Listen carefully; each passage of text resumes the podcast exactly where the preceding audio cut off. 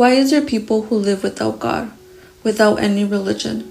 Yes, some may say they believe in a higher power, but they don't live in faith or have a relationship with that higher power they say they believe in.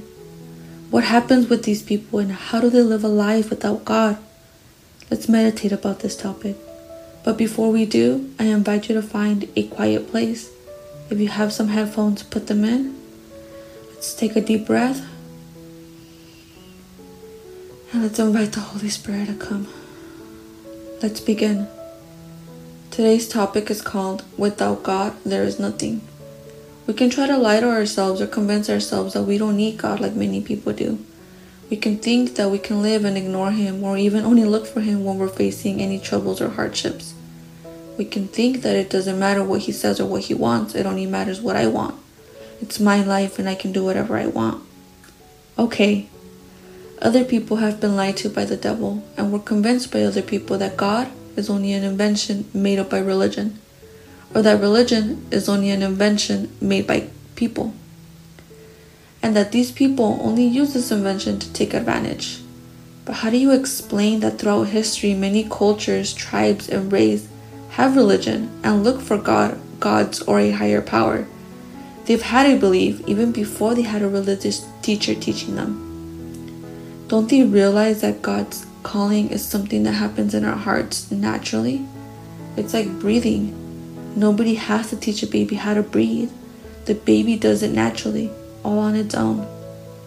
How can you also explain all those people who serve God without having a salary?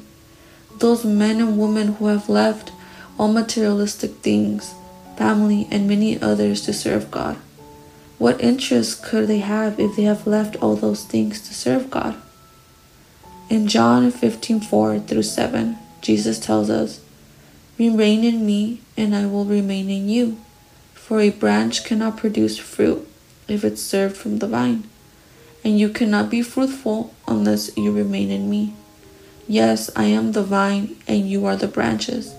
Those who remain in me, and I in them, will produce fruit for apart from me, you can do nothing. Anyone who does not remain in me and is thrown away like a useless branch and, with, and withers. Branches are gathered into a pile to be burned. But if you remain in me and my words remain in you, you may ask for anything you want and it will be granted. Have you seen those people who are supposedly Christians, who do no good, don't serve no one, and they don't even show a life of peace and tranquility? What kind of Christians is that? Well, it's one who dried up because they separated themselves from the branch, the branch being Jesus.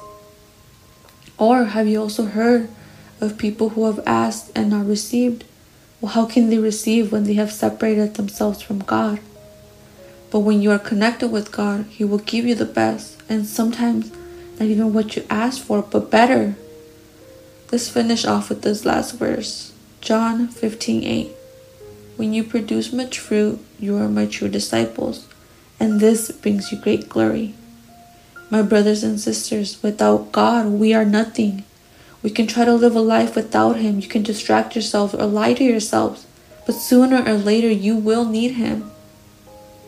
Let's stay a couple of minutes talking, meditating with God, and let's tell Him Speak to me, O Lord, for your servant is listening.